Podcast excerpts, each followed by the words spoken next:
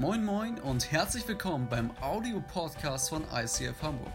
Hier gibt es lebensverändernde Predigten, starke Messages und aufbauende Impulse. Also bleibt dran und viel Spaß beim Anhören. ICF Hamburg, so schön hier bei euch zu sein. Genial. Die Stimmung ist auf jeden Fall da. Richtig nice. Danke, Team. Mega. Ey, wie gesagt, ich bin kein Gastsprecher mehr. Also wenn man, wenn man dreimal, ich, ist mein drittes Mal, dass ich hier bin. Äh, ich liebe eure Church. Ich erinnere mich, Andi, als, äh, als ihr damals das gelauncht habt und wo das auf den sozialen Medien war. Wir starten ICF in Hamburg und ich habe mich so gefreut. Damals noch ein Club wart ihr oder es war so ein kleiner Club und ihr habt dann immer die Stories und so gesehen und es ist so genial zu sehen, dass nach so vielen Jahren jetzt schon auch Pioneering und Kirche bauen, dass Gott sowas hier gebaut hat, so eine schöne Atmosphäre mit so vielen begabten Leuten und Andi, Tina, ihr macht eine mega Arbeit. Können wir mal euren Pastoren, euren Team einen riesen Applaus geben? So mega. Ich sage das jetzt so, ich glaube, ihr seid so wichtig für diese Stadt als Kirche. So eine wunderschöne Stadt braucht wunderschöne Kirchen, come on. Äh, wirklich, Hamburgs Ey, heute ist ein Wunder. Die Sonne scheint bis jetzt noch. Ey, ganz ehrlich, die letzten Mal, als ich immer in Hamburg war, ich komme halt immer im Winter, da siehst du halt nicht, die Sonne ist halt irgendwie immer grau. Aber heute früh ist so, komm mal, das ist ein Zeichen, dass Jesus wiederkommt, wenn in Hamburg die Sonne scheint. Nein, Spaß. Äh, aber gutes Wetter würde auch der Stadt gut tun. Okay, aber ihr habt dafür andere schöne Sachen. Ich darf heute direkt mit einspringen in eure Serie White Christmas, die Kraft der Vergebung. Äh, ihr habt einen Leitvers für diese Serie und zwar geschrieben in Jesaja 1,18. Steht geschrieben, so kommt denn und lasst uns miteinander rechten, spricht der Herr. Wenn eure Sünde auch blutrot ist, soll sie doch schneeweiß werden. Und wenn sie rot ist wie Purpur, soll sie doch wie Wolle werden. Wenn ich diesen Vers lese, lese ich von einem Gott der zweiten Chance. Das ist heute mein Titel für, für diesen Morgen. Der Gott der zweiten Chance. Und für alle auch am Livestream, auch hier im Raum.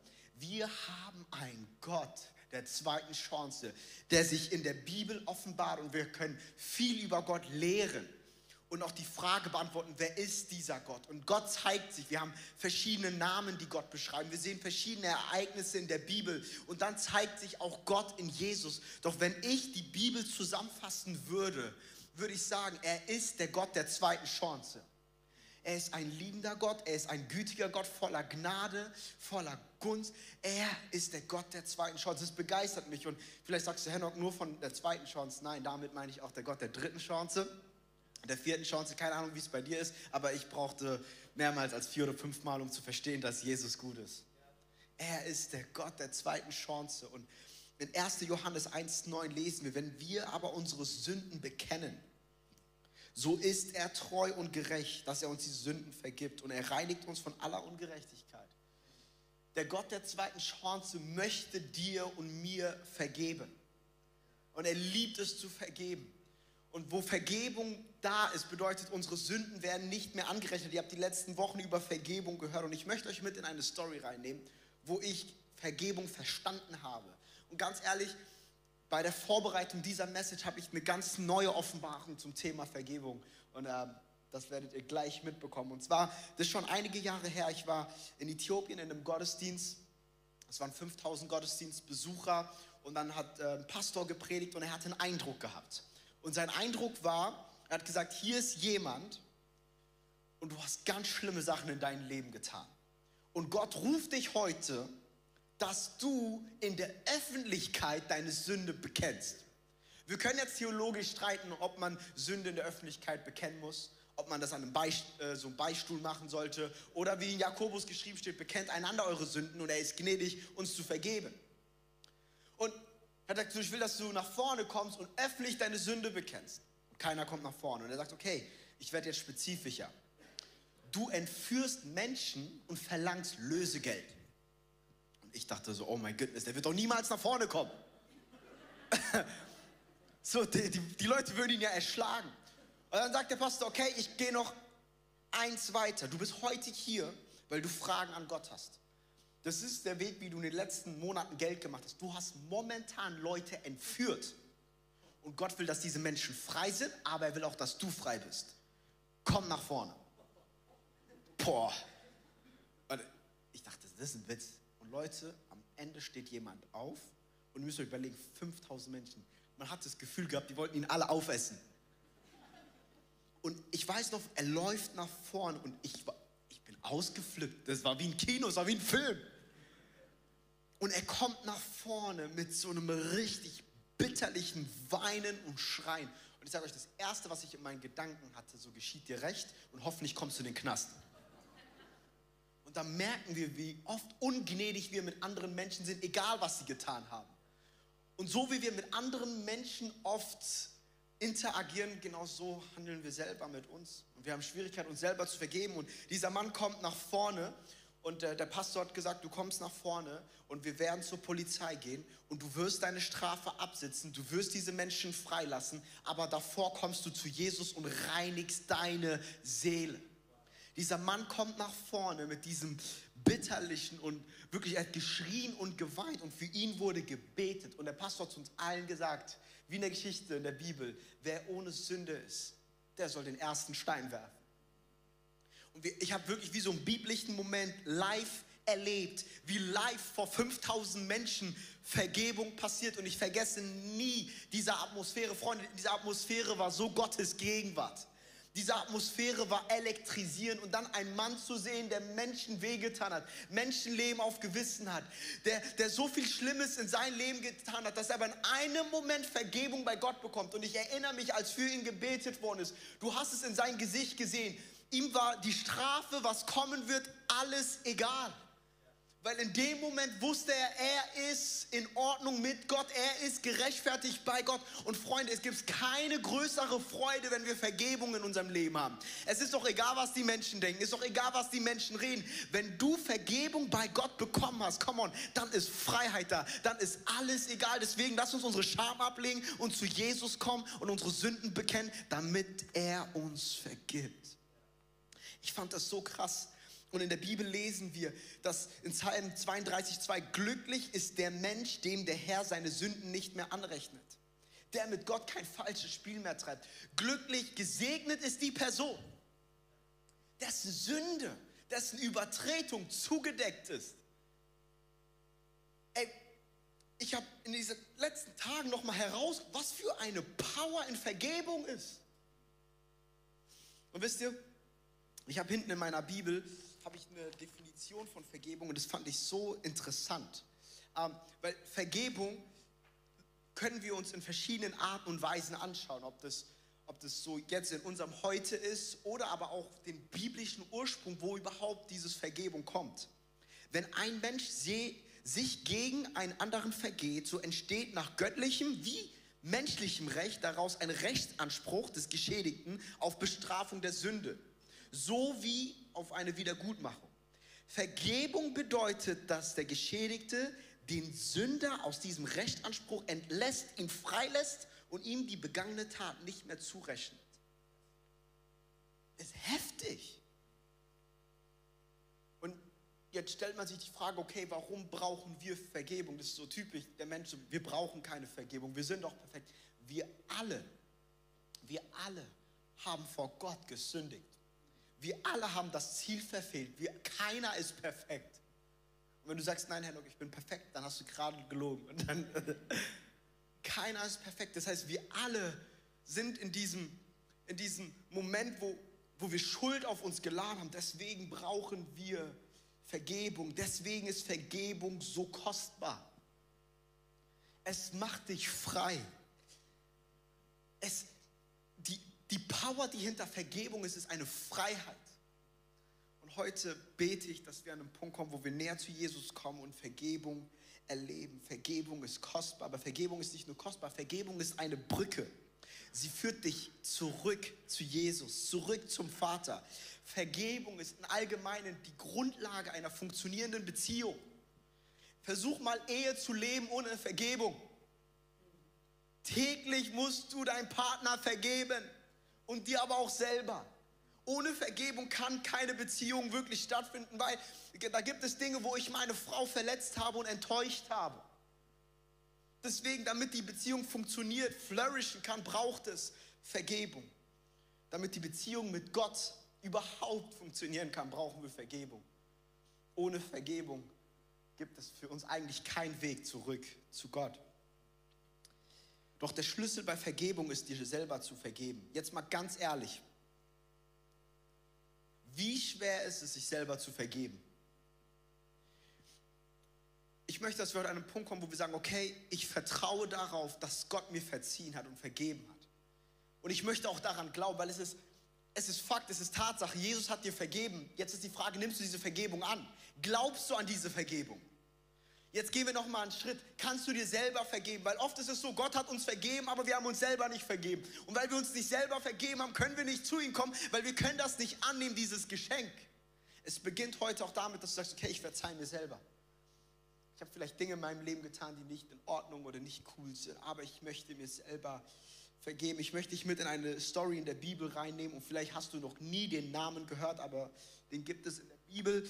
Ich weiß nicht, ob ich ihn richtig ausspreche. Und zwar in 2 Samuel 9 lesen wir die Geschichte von Mephibosheth. In anderen Übersetzungen Meribal. Und das war der Enkel von Saul und der Sohn von Jonathan. Jonathan, der richtig cool mit David war. Und es ist eine sehr interessante Geschichte, weil er hatte in sich royales Blut. Das heißt, wenn David nicht der König geworden wäre und wenn Saul vielleicht alles, was heißt richtig gemacht hätte, aber sich nicht von Gott entfernt hätte, könnte es sein, dass Mephibosheth der König von Israel wird. Doch das ist, was passiert ist.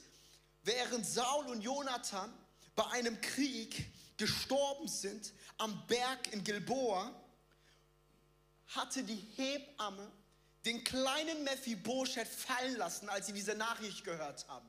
Deswegen Mephibosheth war gelähmt. Er kann nicht mehr laufen. Mephibosheth war nicht nur gelähmt, er war eigentlich jemand, der Platz hatte am Königstisch. Aber weil sein Vater nicht mehr da ist, hat er keinen Platz mehr dort. Die Bibel sagt, Mephibosheth lebte an einem Ort und dieser Ort hieß Lodebar. Und Lodebar bedeutet übersetzt im Hebräischen der Ort, wo kein Wort ist, wo keine Offenbarung ist. Ein Ort des Nichts. Er könnte eigentlich derjenige sein, der auf den Thron steigt, am Königstisch, vielleicht mit seinem Vater Jonathan und Saul ist, aber weil nun der König nicht mehr in der Familie von Saul liegt und bei David ist, gab es damals ein ganz wichtiges Gesetz. Und zwar, wenn du nicht mehr Teil dieser Königsfamilie bist, hast du dich oft versteckt, weil du hattest Angst gehabt, dass der König dich tötet. Ich erkläre dir warum. Weil die Gefahr immer da war, dass wenn royales Blut in dir ist, dass du versuchst, den Thron zu übernehmen. Deswegen hat man ganz einfach so gemacht, wenn, wenn, die, wenn die Thronnachfolge, zum Beispiel jetzt David ist eine ganz andere Linie, wenn jemand anderes König wurde, dass man alle aus der Familie umgebracht hatte. Aber praise God, hatte David und Jonathan eine starke Beziehung. Und David sagt, die Bibel hat einen Bund geschlossen mit Jonathan. Und aufgrund von diesem Bund wurde der ganzen Familie von Saul vergeben, obwohl die Familie versucht hatte, David zu töten. Doch der Bund ist immer stärker. Der Grund, warum dir heute vergeben worden ist, weil Jesus im neuen Bund mit seinem Blut am Kreuz für deine Schuld gestorben ist. Der Bund ist immer viel stärker als deine Schuld. Den Bund, den Gott mit Jesus geschlossen hat, mit uns geschlossen hat, ist viel größer als dein Vergehen. Aber wir haben hier Mephibosheth, der ein hartes Leben hatte. Und jetzt liebe ich, was die Bibel uns sagt. David sagt, Gibt es noch jemanden aus der Familie von Saul, an dem ich Gnade erweisen kann? Diese Geschichte lesen wir in 2 Samuel 9, Vers 1. Ist da noch jemand da von dieser Familie? Ist da noch irgendjemand, an dem ich Gnade erweisen kann? Was bedeutet Gnade erweisen, dem ich vergeben kann? Den ich frei freisetzen kann, den ich segnen kann, den ich beschenken kann ist da noch irgendjemand da? Und dann kam jemand mit dem Namen Sibba, richtig cooler Name. Und er sagt, ja, da gibt es noch Mephibosheth. Er ist der Enkel von Saul, aber er befindet sich in einem Ort, Lodebar. Ein Ort, wo kein Wort ist, wo keine Offenbarung ist. Und David sagt, holt ihn sofort nach Bethlehem, weil Bethlehem ist der Ort, wo Brot ist, wo das Wort ist, wo Leben ist. Und ich glaube, der König ruft uns heute, da wo wir in Lodebar sind, da wo kein Wort ist, keine Offenbarung, dem Gott ruft dich heute aus dem Leeren, aus dem Ort des Nichts in einem Ort, wo Fülle ist, wo Gnade ist, wo Güte ist. Und der König, er ruft nach Mephibosheth. Und das Krasse ist die Reaktion von Mephibosheth. Ihr müsst verstehen, als Gelähmter warst du noch mehr beladen, weil in der damaligen Zeit ist, wenn du diese Art von Behinderung hast, wirst du für nichts gehalten. Weil wenn du nicht kriegsfähig bist, dann bist du kein Mann. Das war in der damaligen Zeit in der Kultur so. Ihr müsst überlegen, wie beladen er war. Er war so weit weg vom König. Er sitzt nicht mehr an diesem Tisch, wo er Gemeinschaft hat mit dem, mit dem König, weil sein Vater tot ist und sein Großvater ist tot und er lebt an dem Ort, was eigentlich tot war. Und nun ruft ihn der König und dann lesen wir in 2 Samuel 9 von Vers 5 bis 8. Und Mephibosheth, der Sohn Jonathan, des Sohnes Sauls, kam zu David und er fiel auf sein Angesicht und verneigte sich. Und David sprach, und David sprach zu ihm, fürchte dich nicht, denn ich will gewiss Gnade an dir erweisen. Ich möchte dir vergeben und um deines Vaters willen will ich dir alle Felder deines Vaters wiedergeben. Du aber sollst täglich an meinem Tisch das Brot essen. Du sollst täglich an meinem Tisch das Brot essen. Da verneigte er sich und sprach, wer bin ich, dein Knecht, dass du dich wendest zu einem toten Hund. Mephibosheth konnte sich selber nicht vergeben also wie kannst du dich überhaupt wenden? Ich bin ein, ich bin ein toter Hund.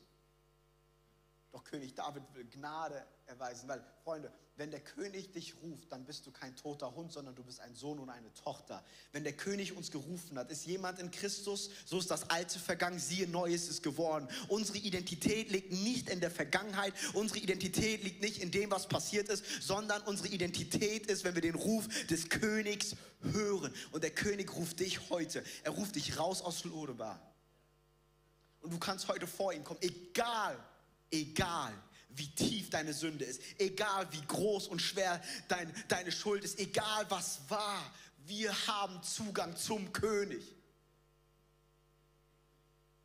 Die Vergebung des Königs ist voller Güte, Gnade und Freundlichkeit. Die Vergebung des Königs, wenn du vor, wenn du vor einem König tretest, das, hat, das Erste, was Mephibosheth macht, er verneigt sich. Du hattest Ehrfurcht, du hattest Respekt. Aber die Güte des Königs, die Vergebung des Königs ist voller Güte, Gnade und Freundlichkeit. Freunde, wenn König David voller Gnade, Güte und Freundlichkeit ist, wie viel mehr ist unser Gott? Und er ruft dich heute wieder zurück zum Haus des Königs, weil er dir vergeben hat. Mephibosheth, mach dir keine Sorgen. Ich will dir Gnade erweisen. Und ich möchte dir aber auch alle Felder deines Vaters zurückgeben.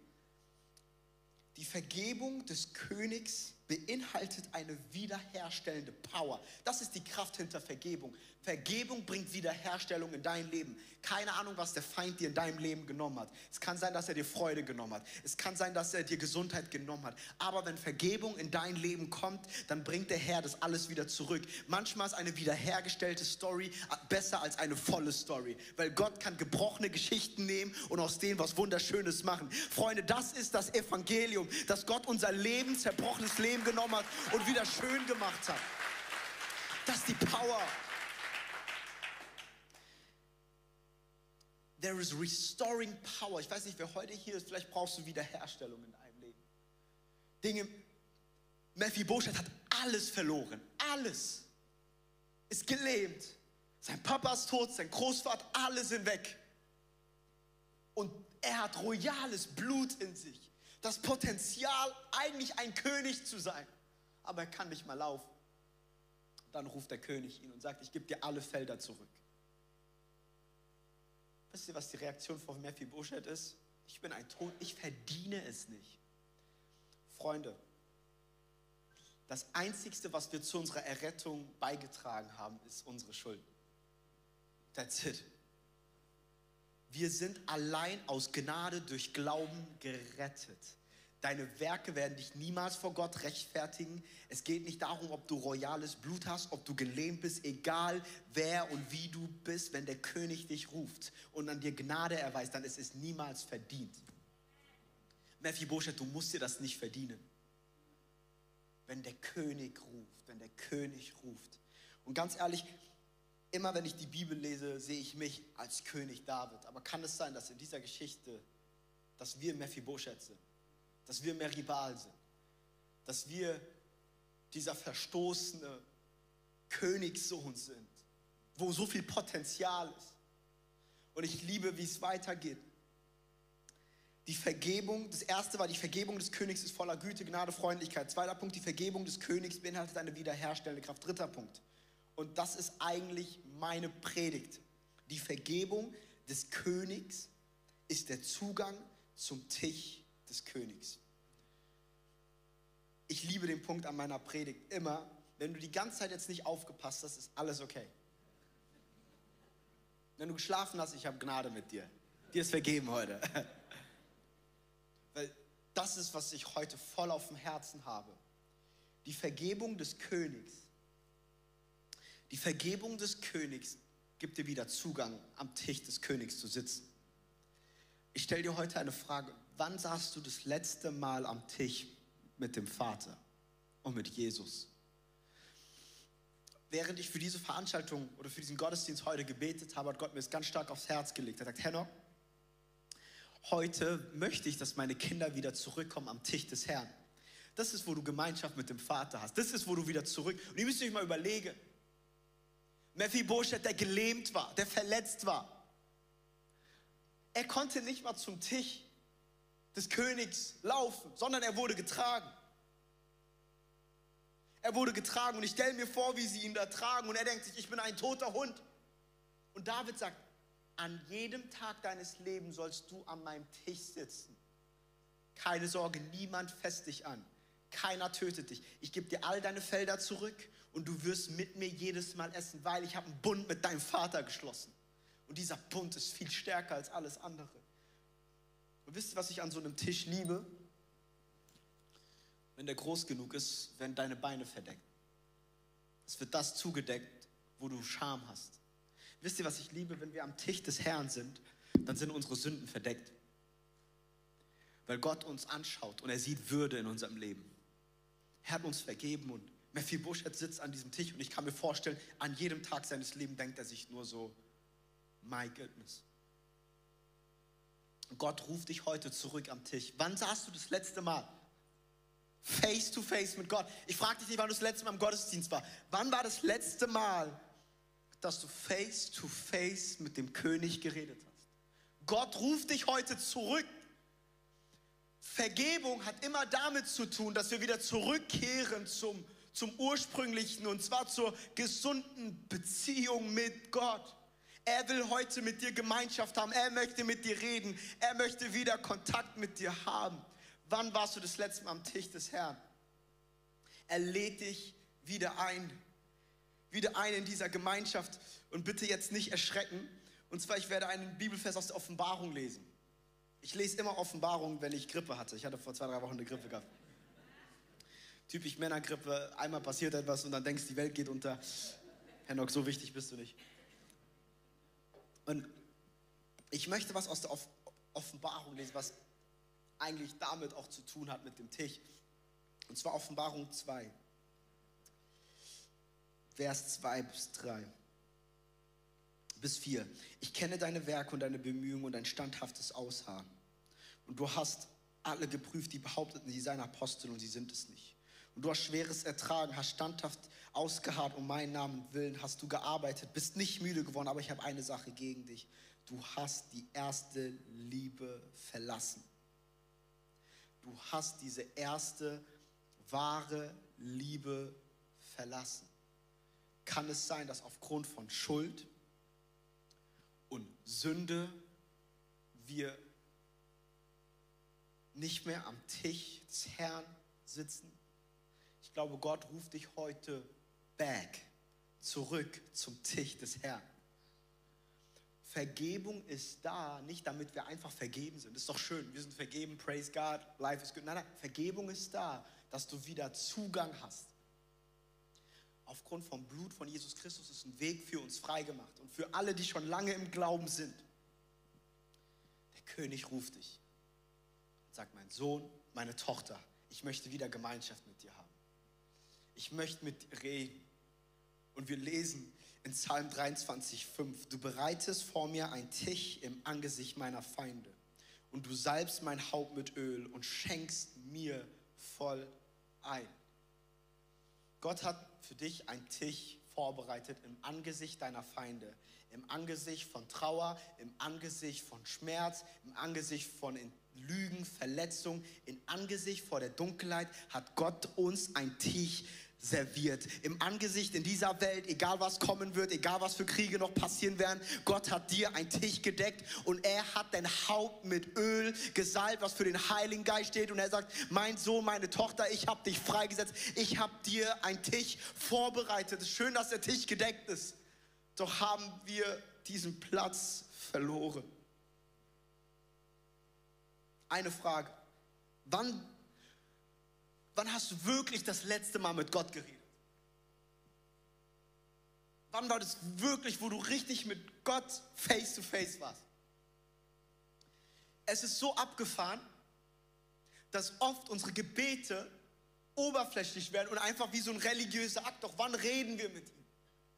Einige sind heute hier, du bist müde, du bist verletzt, du bist enttäuscht, du hast Fragen, für das kommende Jahr, du hast Fragen über deine Berufung, du hast Fragen über deinen Arbeitsplatz, du hast Fragen, wie es weitergeht und Gott sagt, ich habe die Antwort, setz dich wieder an meinen Tisch.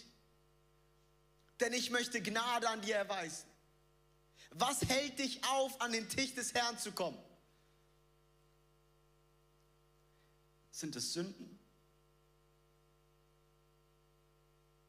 Wisst ihr, wie viele Jugendliche mir nach dem Gottesdienst schreiben und sagen, Henok, ich bin heute nicht vorne zum Gebet gekommen, weil es gibt keinen größeren Sünder als ich. Und ich denke mir, ich kriege die Nachricht so oft. Einer meiner richtig besten Freunde, ich habe ihn eingeladen zu einem Gottesdienst und er hat gesagt, Henok, ich glaube, wenn ich in die Kirche gehe, dann verbrenne ich. Da sage ich, warum? Ich, was hast du für ein Bild von der Kirche? Er sagt, ich stand mal vor einer Kirche und ich fand, das war so heilig. Ich kann da nicht rein. Ich habe zu viel Blödsinn gebaut. Ich habe so viel Mist gebaut in meinem Leben.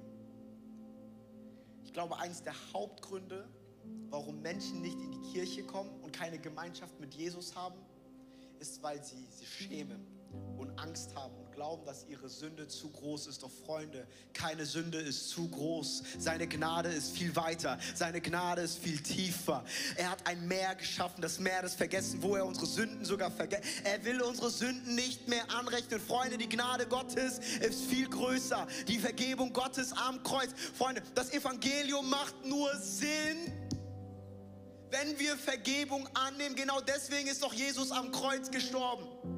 Genau deswegen, Freunde, das Evangelium ist nicht irgendwie eine Botschaft von bösen Menschen, die gut werden, sondern Menschen, die einst tot waren in ihrer Sünde, dass sie lebendig werden in Jesus Christus. Freunde, das ist das Evangelium, dass Jesus am Kreuz für deine und meine Schuld gestorben ist. Und deswegen, als Jesus am Kreuz gestorben ist, ich liebe es, die Bibel sagt, dass der Vorhang zerriss im Tempel. Das heißt, der Weg ist nun frei in seine Gegenwart. Der Weg ist frei, wieder mit Gott Beziehung zu haben. Der Weg ist frei, mit Gott wieder zu reden. Doch was hält uns auf, mit Gott in Kontakt zu zu kommen.